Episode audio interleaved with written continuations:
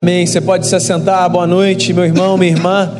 Graça e paz e bem da parte de Jesus de Nazaré, nosso Senhor. Que bom que você está aqui com a gente. Quero ir para o texto que é o Evangelho segundo Mateus, capítulo 18. E eu lerei aqui do verso 1 até o verso 5. Diz assim o texto sagrado. Naquela hora, aproximaram-se de Jesus os discípulos, perguntando: Quem é porventura o maior no reino dos céus? E Jesus, chamando uma criança, colocou-a no meio deles e disse: Em verdade vos digo que se não vos converterdes e não vos tornardes como crianças, de modo algum entrareis no reino dos céus. Portanto, aquele que se humilhar como esta criança, este é o maior no reino dos céus. E quem receber uma criança tal como esta, em meu nome, a mim me recebe. Essa é a palavra do Senhor. Eu quero orar mais uma vez. Então a gente começa a meditar no texto. Senhor, obrigado por essa noite. Obrigado por esse domingo tão especial, tudo que a gente já viu, tudo que a gente já celebrou. Quero agradecer ao Senhor pela oportunidade de nos reunirmos mais uma vez como igreja e pedir que nesse momento, diante da tua palavra, o nosso coração seja alimentado por ti. Que o Senhor fale com todo mundo aqui, que todo mundo tenha essa sensação de que ouviu a voz do Senhor, que a palavra seja útil, seja proveitosa, que ela nos faça crescer, que o Senhor nos conduza nesse momento. Nós colocamos diante de ti a nossa vida e pedimos que o Senhor faça em nós o que nós não conseguimos fazer por nós mesmos. Perdoe-nos os pecados e abre os nossos olhos para percebermos a beleza da tua palavra. É a oração que eu faço em nome de Jesus. Amém. Muito bem. Acho que você vai concordar comigo se eu disser que não pode haver no mundo ninguém tão grande quanto uma criança, né? As crianças são de uma grandeza ímpar. Elas têm uma habilidade única de tocar a história das pessoas como ninguém tem condição de tocar. É verdade que as crianças nos fazem arrancar os cabelos às vezes. E que uma semana na casa dos avós, às vezes é o remédio que a gente precisa para relaxar. Mas vamos combinar um negócio. Que habilidade é essa que as crianças têm de se aproximarem da gente e mudarem o nosso ânimo, o nosso humor? De serem instrumentos nas mãos de Deus para trazer recados para o nosso coração, nos lembrarem de coisas tão simples e às vezes exatamente as coisas das quais nós precisávamos ser lembrados, porque elas carregam uma doçura e elas carregam uma beleza que eu não consigo é, classificar de nenhuma outra forma que não seja elas carregam a presença do divino com elas. Por mais que isso seja fala comum, porque eu imagino que qualquer pessoa aqui em sã consciência dirá: é verdade, as crianças são lindas.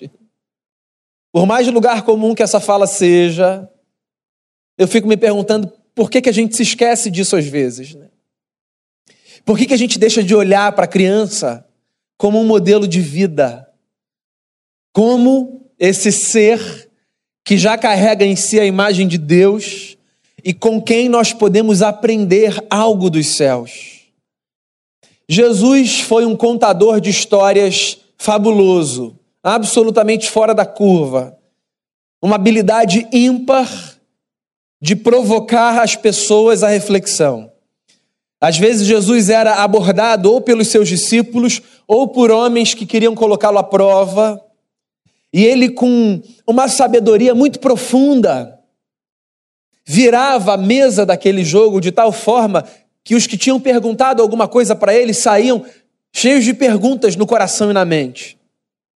Esse texto que eu li é um texto que fala sobre um encontro desse, de homens que se aproximaram de Jesus fazendo uma pergunta.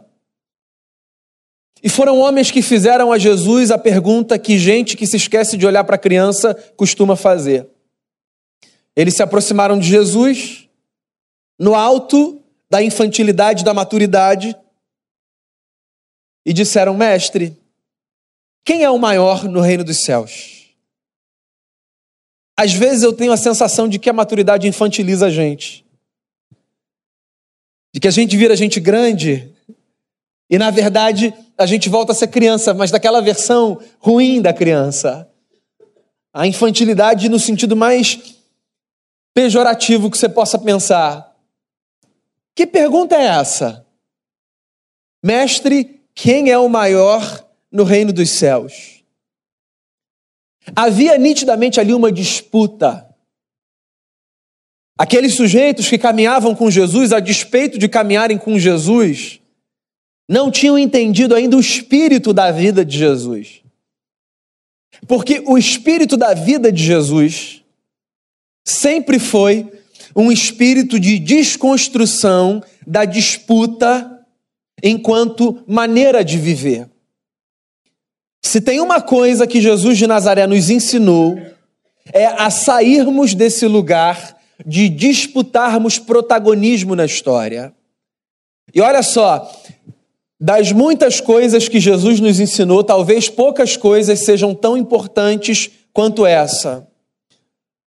Nós precisamos nos lembrar, vezes sem conta, que quando nós entramos no palco da vida, tentando disputar importância e protagonismo, nós não fazemos nada que não seja desperdiçar tempo, energia, paciência e o que quer que seja.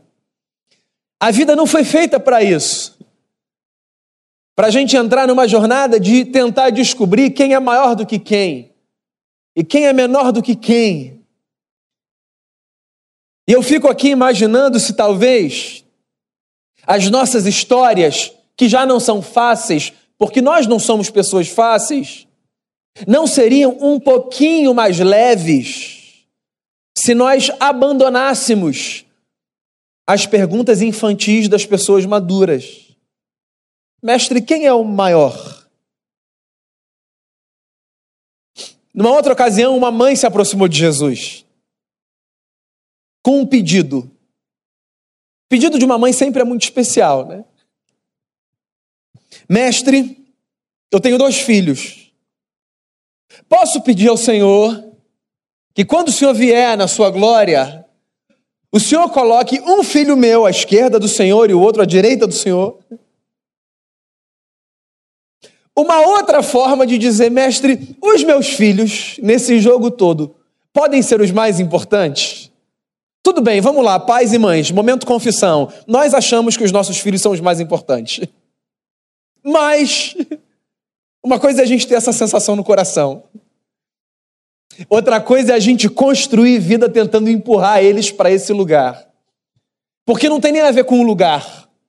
Tem a ver com a mentalidade que a gente constrói quando a gente tenta disputar esse lugar ou garantir esse lugar. Nós que somos discípulos de Jesus temos um problema. Nós temos uma dificuldade muito grande de aprender o que o Mestre nos ensina. Porque olha só, eu li o texto, eu acabei de citar um outro texto, em que a mesma cena se estabelece, e eu me lembro agora de uma terceira passagem, no final do ministério de Jesus. Ou seja, aquela gente já tinha caminhado três anos com o Mestre, e eles estavam reunidos numa casa, celebrando o que seria a última ceia de Jesus. Até que algo acontece de muito constrangedor. Jesus se levanta, lembra disso? Pega uma bacia, toalha, avental e começa a lavar os pés dos discípulos. Segura o texto por um momento eu fico tentando imaginar como foi o momento antes da hora em que Jesus se levantou, colocou o avental, a bacia, a água, a toalha e começou a lavar os pés. Ora, aqueles homens não eram bobos. Eles faziam parte de uma cultura. E o protocolo naquela cultura era o de que se eles chegassem numa casa, os seus pés fossem lavados. Ninguém tinha lavado os pés. Eu fico imaginando essa gente na mesa, se entreolhando, dizendo um para o outro com um olhar: quem vai levantar? Porque se levantar para lavar os pés, na cultura daquele tempo, significava reconhecer publicamente ser o menor. Porque para a cultura daquele tempo, quem lavava os pés era o menor. E eu fico tentando imaginar aqui o constrangimento na mesa. Um olhando para o outro, piscando, dizendo: Eu não, caminho com ele há mais tempo. Eu não, estou mais perto, levanta você, vai lá. Quem vai? Quem é que quer admitir publicamente ser o menor? Porque disputar o lugar do maior, nós estamos dispostos. Mas quem está disposto a assumir esse lugar de abdicar da disputa pelo troféu em favor do serviço ao próximo? Imagina o constrangimento quando Jesus se levanta sendo ele o convidado de honra, o mestre de todos. Dá para entender por que, que o Pedro diz não, os meus pés não. Eu não vou compactuar com essa maluquice. Já errei de não ter levantado antes. Não vou deixar o Senhor me lavar. Ou seja, no começo do ministério, no meio do ministério, no final do ministério, a mentalidade permanecia a mesma. Aquela gente queria saber quem seria maior. E no reino de Deus, tentar disputar o lugar do maior é perder completamente o foco do propósito para o qual Jesus nos chamou. É por isso que, diante da pergunta dos discípulos, o mestre toma uma criança nos seus braços, a põe no seu colo e diz a eles o seguinte: se vocês não vos converterdes, se vocês não se converterem, e se vocês não se tornarem como crianças, de modo algum vocês vão entrar no reino dos céus. Portanto, aquele que se humilhar como essa criança, esse é o maior no reino dos céus. E aquele que receber uma criança como essa em meu nome, a mim me recebe. O que, que Jesus está fazendo aqui? Jesus está invertendo a lógica de uma gente que quer ser grande e está apontando o caminho do reino, dizendo que o caminho do reino é o caminho de quem deixa de lado a tentativa de ser maior e assume a coragem e a ousadia de ser o menor. A criança não tinha vez nem voz na cultura de Jesus. E quando o mestre aponta para uma criança e diz: sejam como ela, de alguma forma, ele está dizendo o seguinte para aquela gente: tentem perceber na vida as lições que vocês podem extrair dos lugares e dos cenários para os quais os olhos de vocês não estão habitualmente fixos, voltados. Nós estamos muito condicionados a observarmos algumas coisas na vida, como se aquilo fosse tudo que houvesse para ser visto. Existe mais de Deus fora dos lugares onde os nossos olhos estão geralmente postos. Por exemplo, você está condicionado, treinado, habituado a vir para cá, a celebrar com seus irmãos, e a, sobretudo nesse momento, manter a sua mente alerta e o seu coração aberto para ouvir Deus nesse momento. Porque você já foi treinado a acreditar que nesse momento agora da palavra Deus pode falar com você. Mas em quais outros momentos Deus pode falar com você na vida? E de que outras formas Deus pode falar com você? E através de que outras pessoas Deus pode falar com você? Quais são os outros lugares para os quais os seus olhos podem se voltar, a fim de que você veja o eterno, de que você perceba os seus sinais, de que você escute a sua voz? Jesus muda o foco para uma criança para quem ninguém olhava e diz: se vocês querem ser gente do reino, olhem para ela e aprendam com ela. 20 anos de história. Não somos mais adolescentes. muito menos crianças. Já entramos na fase adulta. Já somos, inclusive, uma igreja mãe. Hoje nós participamos do quinto projeto de plantação de igreja. Já ajudamos a plantar cinco outras igrejas, aqui no Brasil e em outros lugares. Hoje nós temos a alegria de ter uma equipe maior do que tínhamos um dia. Hoje nós temos a alegria de participar do sustento de missionários no Brasil e fora do Brasil, de investir em projetos no recreio em outros lugares da nossa cidade. Somos gente grande. E como gente grande, corremos um risco.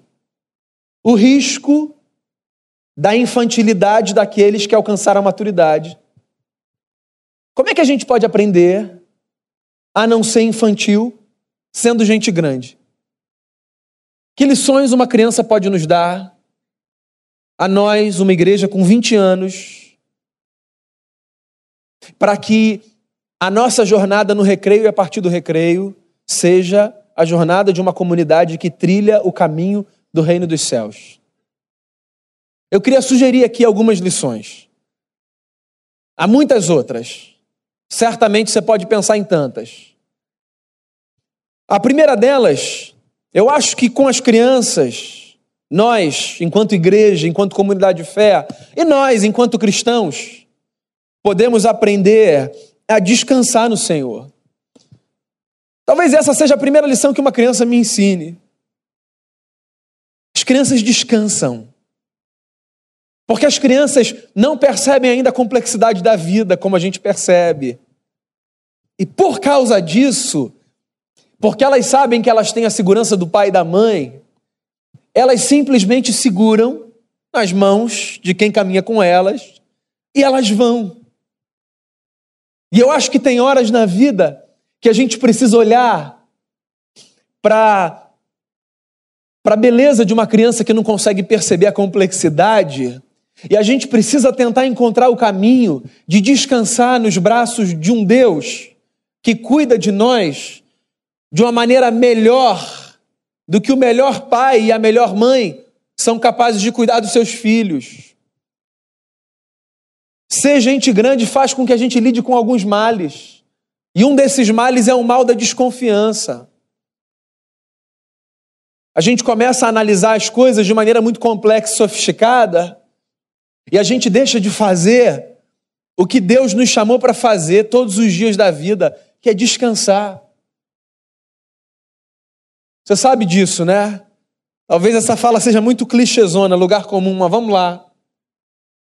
Existem na Bíblia 366 registros da expressão não temas. Sabia disso? Na Bíblia, 366 vezes aparece a expressão não temas. Tem uma para cada dia do ano e uma para você guardar no bolso no dia que você estiver mais ansioso. Ou para o ano bissexto. Descansa. Descansa. Olha para a criança. A gente saiu de férias em julho. 15 dias. A gente viajou. Eu, Denise e a grande família. Quando a gente estava voltando para o Rio, vocês sabem que eu tenho uma relação meio freudiana com o avião, de amor e ódio. E a gente estava voltando para o Rio, quase chegando. E a gente passou por uma turbulência, assim, de verdade, gente, um pouquinho assustadora uma sacudida assim que tinha dois comissários passando do nosso lado que deram um salto na hora e se entreolharam com um olhar que eu não gostei de ver. A gente estava espalhado no avião, né? Do meu lado estava o Felipe, que é o meu filho mais novo, né? Quatro anos. É claro que ele sentiu, porque foi uma sacudida assim gostosa. Eu, composto, Vou chorar na frente do meu filho. Não por isso. Ele só segurou na minha mão. Porque ele achou aquilo estranho, né? Tava tudo tranquilo.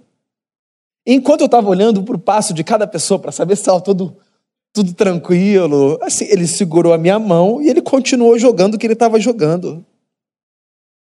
Porque eu fico tentando imaginar. Segurar a mão basta.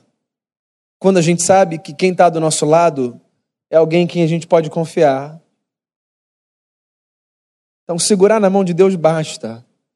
Se lembra do hino antigo? Segura na mão de Deus e vai. Segura na mão do Eterno. Dê a mão para Jesus, não caminha sozinho, não. Está difícil, a luta é grande, está tomado de medo, veio uma turbulência, um desconforto. Você tem o direito de olhar, de se assustar. Eu fiquei super bem, acreditem. Segura na mão do Eterno. Descansa. Outra lição que a gente pode aprender com a criança, eu acho que a criança pode nos ensinar que existe um poder belo na ingenuidade. Há uma beleza na ingenuidade. A gente vai crescendo e a maldade, que é uma realidade com a qual a gente lida, ela cresce também, ela acompanha o nosso crescimento. Tanto que é muito mais fácil você perceber maldade na vida de um adulto do que na vida de uma criança. Por exemplo, nós acreditamos, porque a Bíblia assim nos ensina, que o bebê que acabou de nascer, ele nasce em pecado. O salmista fala disso, né? Só que você olha para um bebê e você não fala, ah, que pecador bonitinho. Porque a beleza ali, você não consegue ver a maldade ali. É. A raça está contaminada, mas a gente não vê a expressão da maldade. À medida que a gente cresce, a maldade cresce com a gente. E ela não cresce só involuntariamente, ela também cresce de maneira voluntária, intencional, deliberada, dolosa. E é por isso que às vezes eu preciso aprender com a criança. Presta atenção na sua narrativa, nas conversas que você tem, nas suas falas. O mundo não é necessariamente tão feio quanto parece na nossa narrativa. Porque parte da beleza ou da feiura do mundo está nos nossos olhos. E a verdade é que às vezes, por causa da história, por causa da dureza da vida, por causa dos traumas, das feridas, a gente já acorda na disposição de ver o mundo a partir da sua feiura. E a gente já acorda disposto a tornar o ambiente pior do que ele possivelmente já é.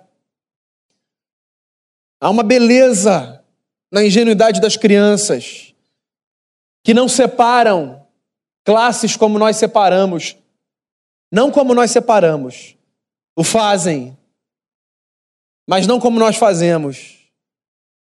Que não medem pessoas pela cor da sua pele como nós medimos. Porque há um agravante da nossa parte. Há mais maturidade na gente. Que se segregam, não segregam porque nasceram dispostas a segregar. Segregam porque percebem movimentos de segregação nos ambientes onde são formadas, onde crescem. 20 anos eu sei que a vida pede de nós astúcia, um olhar cirúrgico diante de algumas coisas. Mas existe um lado da ingenuidade infantil que a gente precisa trazer. Nós somos cristãos. Eu sei que a cena no nosso país não é a mais fácil. Eu sei que a cena no mundo não é a mais fácil. Mas eu preciso acreditar no poder subversivo e transformador do Evangelho. Eu preciso acreditar. Eu preciso acordar de manhã acreditando que o Evangelho de Jesus, a partir da minha vida e a partir da vida da minha comunidade de fé, da vida dos meus irmãos e irmãs, pode fazer alguma coisa na vida das pessoas. Eu preciso disso. Eu preciso daquela força que o camarada que acabou de se render a Jesus tem, aquela esperança que ele carrega de que as coisas vão ser diferentes. Esse negócio precisa entrar em mim. Porque a verdade é que o tempo e a maturidade na fé, às vezes, leva a gente para esse lugar de gente grande infantilizada. e eu deixo de acreditar que Deus pode mudar, que Deus pode restaurar, que Deus pode fazer alguma coisa. Uma última lição que eu queria partilhar com você sobre as crianças. O que, que elas nos ensinam? Eu acho que com elas a gente aprende que existe um valor muito grande no simples, que rir e que chorar são igualmente importantes, e que uma boa dose de brincadeira torna a vida muito mais interessante. As crianças são assim. Elas se satisfazem com coisas simples, né? Às vezes a gente cerca as crianças de tudo que a gente pode cercar do ponto de vista de tecnologia e de modernidade, e eu acho isso muito bacana, tá? Não a crítica a isso não, mas você já reparou que às vezes ela só quer pegar a tampinha da Coca-Cola e ficar jogando assim, ó. Tem alguma coisa aí. Já reparou?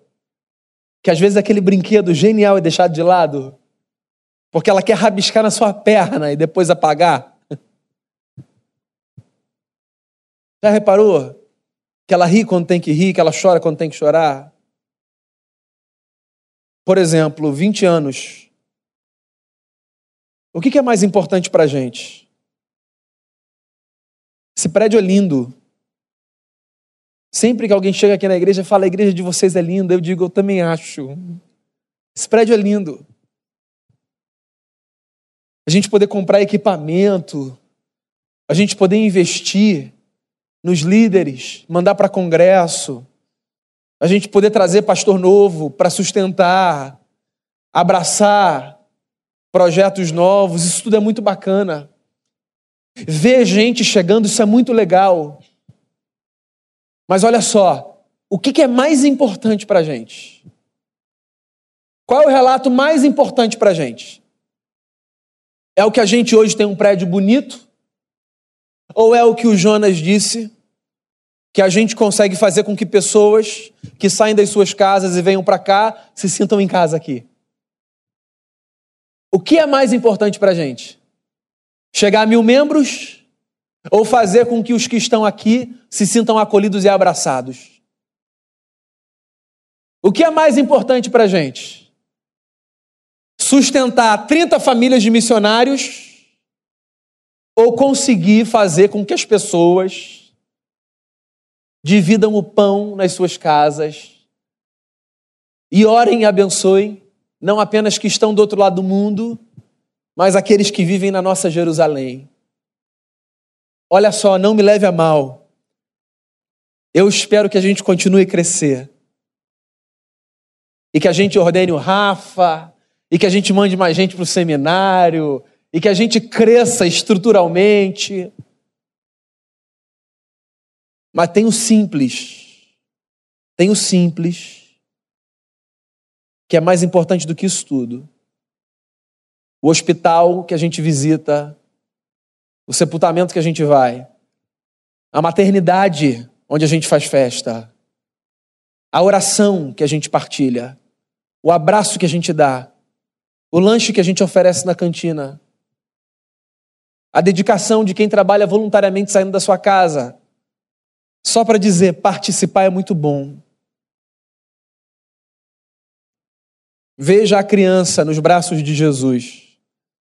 E ouça o Mestre dizendo a você, que faz parte dessa igreja que completa 20 anos, a menos que vocês se tornem, a menos que nós nos tornemos como uma criança, nós jamais entenderemos o reino dos céus. Que enquanto igreja, a gente descanse no Senhor porque quem sustenta essa comunidade de fé é Jesus de Nazaré, o nosso Cristo, que segura a nossa mão na turbulência da vida e faz a gente continuar a viver, sabendo que Ele está cuidando da gente. Que a gente viva enquanto igreja, a partir desse lugar de quem às vezes resolve abdicar da complexidade dos pensamentos e que consegue enxergar no simples a verdadeira beleza da nossa história. Você vale muito mais do que esse prédio. E o abraço que alguém te dá é muito mais gostoso do que o bolo que domingo que vem você vai receber. Parabéns pelos 20 anos. Que Jesus nos acolha mais e mais. E que o nosso modelo de caminhada no reino seja a criança que o nosso mestre toma nos braços. Por mais 20, e mais 20, e mais 20. E quantos anos Jesus de Nazaré nos permitir estar aqui, sendo um luzeiro nesse pedaço de uma cidade que carece da graça e do amor do Senhor. Vamos orar? Feche seus olhos.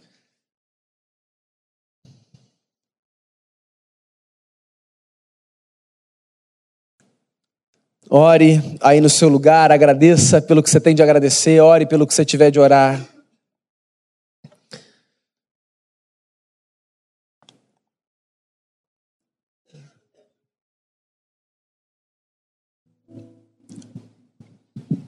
Ouça essa canção. Carlinhos Félix, se não me engano. Quero voltar ao início de tudo. Encontrar-me contigo, Senhor. Seja essa canção a sua oração nessa noite. Que Jesus nos encontre como encontra uma criança que descansa nos seus braços. Senhor, acolha-nos nos braços do Senhor e que a nossa postura diante da vida seja como a postura de uma criança que descansa por saber quem é o Deus a quem ela chama de Pai. Não foi sem motivo que, quando o Mestre ensinou os seus discípulos a orarem, disse: Vocês orarão assim, Pai Nosso, Pai Nosso que estás nos céus, o Senhor é nosso Pai. O Senhor é não apenas o nosso Criador, o Senhor é o nosso Pai.